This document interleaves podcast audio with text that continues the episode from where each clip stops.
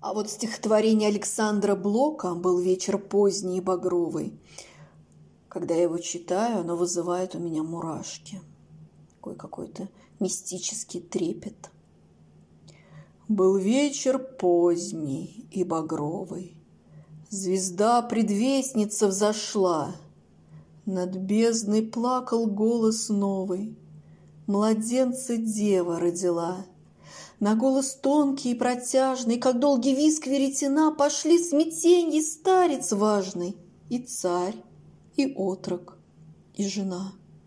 И было знаменье и чудо, В невозмутимой тишине Среди толпы возник Иуда В холодной маске на коне. Владыки, полные заботы, Послали весть во все концы — и на губах Искариота улыбку видели гонцы. Но у меня вот просто священный трепет. Не знаю, как у вас.